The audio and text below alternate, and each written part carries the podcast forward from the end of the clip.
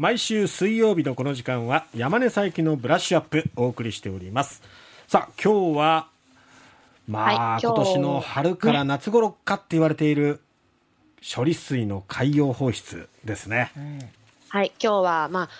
今週ですね、えー、あと3日で3月11日ですね、すね。あのー、もう福島第一原子力発電所事故からもう12年が経つんだなって思います。えー、あの実は私がですね、このエネルギーの仕事あの取材を本格化させたのは、実はこの3.11なんですよ、はい、それよりも前からエネルギーの取材はしてはいたんですけれども、えー、そんなにその3.11前って、エネルギーってみんなの関心事じゃなかったんですよ。そうですね、確かに。と、原子力の話も、こういわゆる安全神話じゃないですけど、絶対に大丈夫だって言って、臭いものに蓋をするような状況だったので、そもそも、こう、読み手の人たち、まあ、私は紙の,、あの媒体をやってたんですけれども、うん、があんまり関心を示さなかったんですね。全然関心を示さず読まれないから、あまり原子力だったりとかエネルギーの話っていうのは、報道していなかったというのが3.11の前だったと思うんです。うん、でちょうどこう事故が起きたり、津波が起きたりした時から、まあ、エネルギーの取材を始めて、うん、事故の直後は、まあ、原子力安全保安院のですね、えもう今、一体原子炉がどんな状況になっているのかっていう、結構切迫した状況の中で取材をしたり、それからですね、うん、まあ、東京電力をどうするのかとか、うん、日本のエネルギーどうしようかっていう取材をずっと続けてきたら、12年経ったんですね。なので、3.11は私にとってのエネルギーの取材の原点みたいなところもあって、え来年すごく、うーんって思います。我々も本当、改めてエネルギーに関心を持った起点となった時ですもんね。うんそうですよね。あの、はい、そして今もね、その状況が続、まあ、この原子力の問題が解決しないから、いろんなことがこう、うんねじれた状況になっているなと思うんですけれども、えー、そう今日のテーマはあの海洋放出の話ですね、はい、これもやっぱりとってもねじれてるし、うん、あの原子力が抱える難しい問題っていうのを、うん、まあ、象徴するようなあの状況になっているなっていうふうに思うんですね。えー、なので今日はちょっとこの海洋放出、はい、そもそもどういうものなのっていうことと、どう考えるべきなのかっていうのをですね、お話ししたいなって思うんです。はいで、まあ、そもそもな海洋放出って言ったときに、これ、何を海に出そうとしてるのかっていうことなんですけれども、ええ、あのえーと、福島第一原発は事故が起きて、例えば1号機水素爆発でボーンってこう建屋が飛んでですね、はい、上から雨水が入るような状態になってます。地下水も中に染み込んできます。えー、そして中には溶け出した燃料デブリですね。はい、あの燃料棒が溶けて、ものすごく高い放射の放射性物質がですね、放出されている状況が今も続いてます。もちろんその事故の直後に比べたらめちゃめちゃ減ってますよ。もうむちゃくちゃ減ってるんだけれど、でもまだ出てる。で、そこに冷却水で原子炉をまだ冷やすという作業をしています。うん、そうすると、1日ですね、今、大体130トンの放射性物質を含んだ水が出てくるんですよ。うんうんまあ、当初540トンって言ってたので、かなり減ってます。でも、今でも130トンですよ。うん、毎日毎日、じゃんじゃんじゃんじゃん汚染水が出てきます。えー、この汚染水を、えー、アルプスっていうですね、放射性物質を取り除くための処理装置通します。ええ、これを通すと、いわゆるセシウムみたいなですね、うん、えー、放射性物質代表格みたいな感じですよね。はい、えー、ああいうものが、えー、いわゆる基準値。これは基準値っていうのは、えっ、ー、と、保管しても、水を保管しても大丈夫だよ、ここに置いていいよって言われる国が定めている基準値なんですけども、はい、それを下回るところまで除去します。うん、かなり綺麗になるんですよ、今、アルプスって改良に重ねてきてですね。それで、えー、今そ、福島第一の写真を見ると、うん、水色っぽい、グリーンっぽいタンクがずらーっと並んでると思うんですけども、えー、あの中に、そのアルプスという装置で処理し終わった後の水が保管されています。うん、うん。まあ、間もなく敷地いっぱいになるぐらいですね、もう今溜まってるんですね。うん、で、この中の、えー、処理をした水、処理水をどうしようかって言ったときに、うん、まあ、答えはですね、2つしかない。うんこれはあのアメリカのスリーマイルの原子力発電所事故の時も同じ議論があったんですけれども、はい、海に流すか、うん、それか蒸発させるの、させて気化するかっていうことですね。うん、で、あのー、日本は、えー、去年、えー、夏ですかね、うん、海に流すっていう方針を決めました。2022年7月ですね。はい、で、あのー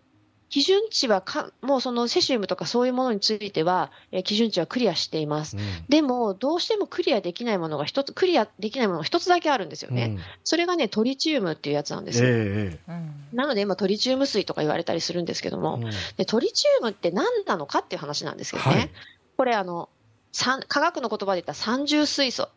えーと、水素の放射性同位体っていうんですけども、あの水素と形全く一緒です。へ原子あの形全く一緒。中に入っている中性子の数だけが違うんですよ。で形が全く一緒なので、酸素とくっつくと、水と全く同じ化学物質になります。はい、そう聞くとなんかね、うん、そこまで不安に思わなくてもいいのかな、うん、なんて。ここのところでポイントは、水と全く同じ形になっちゃうので、水を処理しても水だから取り除けないんですよ。うん、なるほど。はい。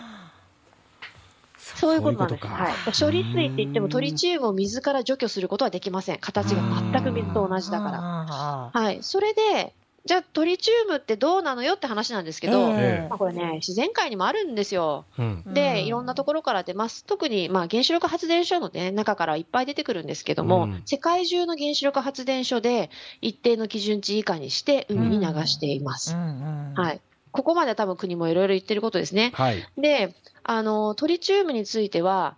飲み物として、飲料水としてのガイドラインもあるんですよ。WHO が出しています。ええ、で、まあ国はですね、このトリチウムの濃度を、今、その処理水の中のに入っているトリチウムの濃度は飲料水のレベルよりは高いんだけれども、うん、それをちょろちょろちょろって出しながら、えー、海水と混ぜて、地下1キロ、地下にトンネル1キロあの、敷いてですね、はい、沖合に放出するときには飲料水よりも低いレベルになって出しますよっていうふうに説明してるんですね。ええ、今はまあ飲料水よりもですね、えー、っと、何倍か高い基準なんです。でと、これ、まあ、科学者だったりとか、こういう環境問題の、いわゆる専門家、それや IEA の人だったりとか、うん、IEA、国際原子力機関ですね、はい、政府、みんなこのやり方でいいんじゃないって言ってます。問題ないよって。うん、はい。でも不安っていう声があるんですよ 安全性は、なんか今の話を聞くと、あ、問題ないんだなって思うんだけど、なのに安心できないっていうね。そう、なんかこうトリチウムっ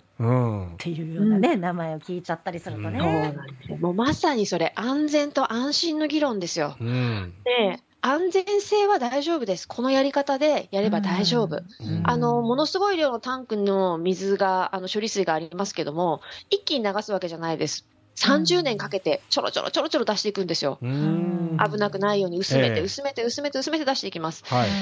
だから安全性は大丈夫。やり方も間違ってない。これでやりたい。だけれども、環境 NGO だったり、漁業をやってらっしゃる方だったり、あとは漫然と広がる社会の不安みたいなね、ものがありますよね。それってどうするの？っていう話なんですよ。うん、やっぱり、あの、やるべき、これはやっていくべきだと思います。他に選択肢はないし、うん、あの、きちんとやることはやっているし、テクニカルには問題ないと思います。うん、ただ、あの、二つですね、まあ、切り口があるかなと思っていて、ええ、まず一つは、日本人ってゼロリスク進行があるっていうふうに言われるんですよね。ちょっとでも不安なのは嫌。これってコロナの時も一緒だったと思うんですよ。うん、ね、マスクだったりワクチンだったりいろんなことで安全、うん、これは安全なのかどうかって、うん、どんどんどんどんみんな不安に駆られていくわけですよ。ええ、で、絶対に大丈夫じゃなきゃ嫌。絶対に安心じゃなければ嫌っていうふうに考えがちなんですよね。でも絶対安心ってないんですよ。うんね、お塩は食べても大丈夫。九州の甘いお醤油食べても大丈夫。だけど、じゃあ塩1日1キロ食べたらどう、うん、お醤油1日1リッターごくごく飲み物みたいに飲んだらどう？全然安全じゃないですよね。うん。うん、だそれにはすごく程度がある。そうどこまでは安全、ね、そうありますよね、うん、でもやっぱりゼロであることを求めてしまう国民性みたいなものをどうするか、うん、それともう一つは、この人たちが言ってることは信用できるのかな？何か嘘ついてるんじゃないの？っていうこの信頼感の問題。はい、はい。政府にも東京電力に対しても、そしてそれは私たちマスコミに対しても、やっぱり3.11以降のいろんなこと、今までそもそも原子力は安全って言ってたじゃないって。だけど事故が起きた。もうそもそもここですよね。ゼロリスク進行がある日本の人たちに対して原子力は絶対に安全だよって言ってきた。そのゼロリスク進行を封じ込めるために。だけどそれが覆ってしまった。だから、あの、やっぱり信頼感がないと安心って勝ち得ないんですよね。うん。うん、だからすごく丁寧にこのコミュニケーションしていく必要があるし、どうやってその信頼感を再び醸成するのか、うん、まあ12年こじれてますから簡単じゃないですけれども、うん、ここはやっぱり、あの、面倒くさがらずにもう本当に真面目にコツコツやるしかないと思うんですよね。うんやっぱりその地元の理解とかっていうところもね丁寧に丁寧にやっぱり説明してそして信頼を積み重ねていくっていうことがやっぱ大事なのかなとそこを飛び越えちゃうとまたさらなる不信につながっちゃいますよね。近道はないんですよ。そうそうそう、ね、それそれそれ、うん、近道しようとしたらダメですよね。信頼を築くものに近道はないですよね。はい。ありがとうございました、山根さん。ありがとうございました。今年はね、また今週はこういうこと考える一週間でありたいですね。本当そうですね。うん、そうですね。日経エネルギーネクスト編集長の山根佐伯さんでした。